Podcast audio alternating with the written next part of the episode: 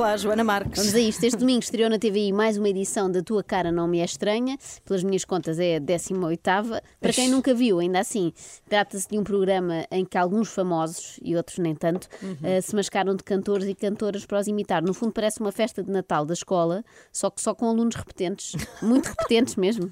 Olá, eu sou o Pedro Fernandes, tenho 40 anos, acabadinhos de fazer.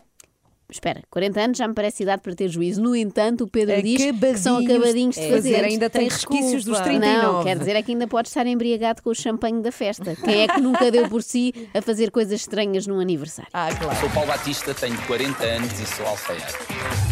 Ah, espera lá, começa a achar que isto pode ser a famosa crise dos 40, não é? Antigamente os homens de 40 trocavam a mulher por uma mais nova e compravam um descapotável.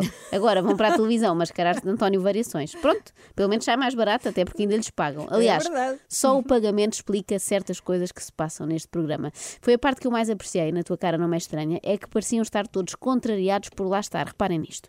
Dez anos depois estou de volta à TVI para apresentar programas, eh, mas disseram-me que tinha que passar por esta hum, espécie de praxe, que é o A Tua Cara Não É Estranha. Se correr bem, acho que não há algum programa que vá apresentar. Espero eu. Pelo menos já isso estava no contrato. Quem diz a verdade não merece castigo, Então, se não é? mal? se correr mal, correr mal, paciência.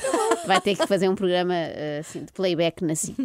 Eh, eh, isto foi uma espécie de chantagem, portanto, não é? Queres vir apresentar programas espetaculares para a TVI? Sim, senhora. Mas antes disso, tens de participar neste baile de máscaras. Olha, então isto é uma praxe, achas? Eu acho que sim, eu acho que sim, também. eu acho que sim. Quando me contrataram não foi para isto, mas ainda bem que cá estou. Acho que vai ser divertido. Nunca tinha visto ninguém tão entusiasmado por começar um projeto. Ele diz que quando me contrataram não foi para isto. Mais claro, era impossível. Mas pronto, ao menos não lhe batem, não é? Pronto, podia ser pior, Pedro. E por esta altura o Pedro Fernandes ainda não sabia que ia ter de aturar um Fernando Pereira especialmente interventivo. O imitador foi convidado para ser um dos jurados, mas na verdade a TVI podia ter poupado imenso dinheiro e contratado só o Fernando Pereira para concorrente, só ele, já que ele faz as vozes todas, seja o que for. Querem Tina Turner? Ele dá Tina Turner. O meu reino pelo microfone. onde é que está? Anda cá, mas ah, ah, está rápido. aqui, rápido. Isto é tudo muito rápido. Muito rápido. Vá, um de cada lado. I call him, I need you. I call him, I Calma, need calma, you. calma, que vem Ah, a não, ah, não. música. Aí vem com música e tudo. Tudo! Isto era o início da noite. A Eh, Tinham passado para aí 10 minutos de programa e a Maria nisso. Cerqueira Gomes já estava exasperada com ele. Imaginem daqui a um mês, já não pode ver o Fernando Pereira, nem a Tina Turner, nem nada. Ainda vai mandar enfiar a Tina Turner num sítio onde o sol não brilha. Bom, mas o Fernando Pereira Espera. Calma. pode acontecer. Podes Estou a imaginar um possível conflito da Maria com ele. A Maria é uma mulher do Norte, enerva-se com facilidade. Bom, Tu disseste. disse isso. Mas o Fernando Pereira também não se fica. E se não há Tina Turner, há, sei lá, Tom Jones. A voz, a voz do Tom Jones eh, e a pronúncia do Tom Jones eh, requerem um bocadinho mais de elaboração. Can you give me more and more? Counting up the Vai fazer score. todas as vozes. Só se é- arma. Fernando Pereira não é, contudo, o único a brilhar no júri da tua cara não é estranha. Os outros brilham menos, é certo, porque ele não lhes dá grande chance de abrir a Pois. boca. Mas também lá está a Rita Pereira. Não sabe bem a fazer o quê, mas está. Mas está. Ah, eu não vim para julgar eh, a nível de voz, nem, nem na nem colocação, nem assim tudo muito ao pormenor. Eu vim mais para, Para dar umas dicas Ah. sobre, ou, ou avaliar, vá, digamos assim, sobre a interpretação.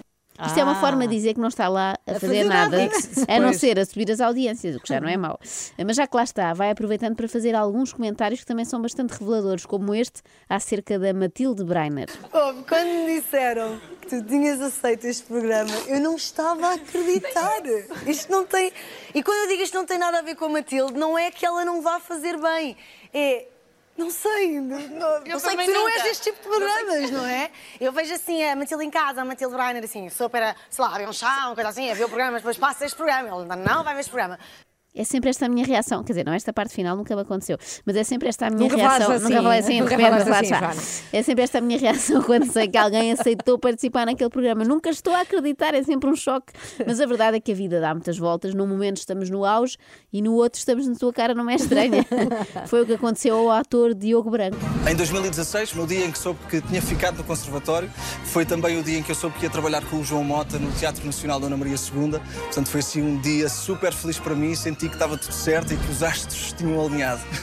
Agora está tudo errado, os astros desalinharam, só pode. Como é que se passa do Teatro Nacional Dona Maria II para um programa de domingo à noite em que homens se mascaram de Amy Winehouse? É um grande salto, não é? Outra pessoa que eu não esperava ver na tua cara não é estranha era a Inês Herédia. Em primeiro lugar, porque eu não sabia ainda quem era a Inês Herédia, mas mesmo depois de saber, fiquei espantada. Participei num talent show, mas como não lidei muito bem com a parte da exposição, não gostava muito que as pessoas soubessem quem eu era e que me abordassem na rua, resolvi fugir para Londres. Olha, finalmente uma coisa que faz sentido. Se ela não gosta de ser reconhecida na rua, faz sentido ir para um programa em que está sempre com bigodes e perucas, não é? Porque Claro. assim, A de facto, disfarça. ninguém é top, Claro. exatamente. É inevitável falar sobre isto, mas a última vez que eu vi a perna da Inês Herédia, a única coisa que nos separava era um corredor do hospital. Porque eu estava no meu quarto acabada de parir e ela estava no quarto meu ao lado, acabada de Portanto, parir a também. perna aberta mantinha. Verdade. Claro. Rita Pereira há bocado estava ali com dúvidas acerca da sua verdadeira função no programa. Eu acho que é isto: é fazer conversa como se estivesse no café.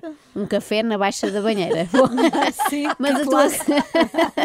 mas a tua cara não é estranha, tem um mérito, que é a capacidade de transformar 14 pimbas sem grande interesse em 14 pimbas espetaculares. Reparem. Vamos então transformar o Leandro em.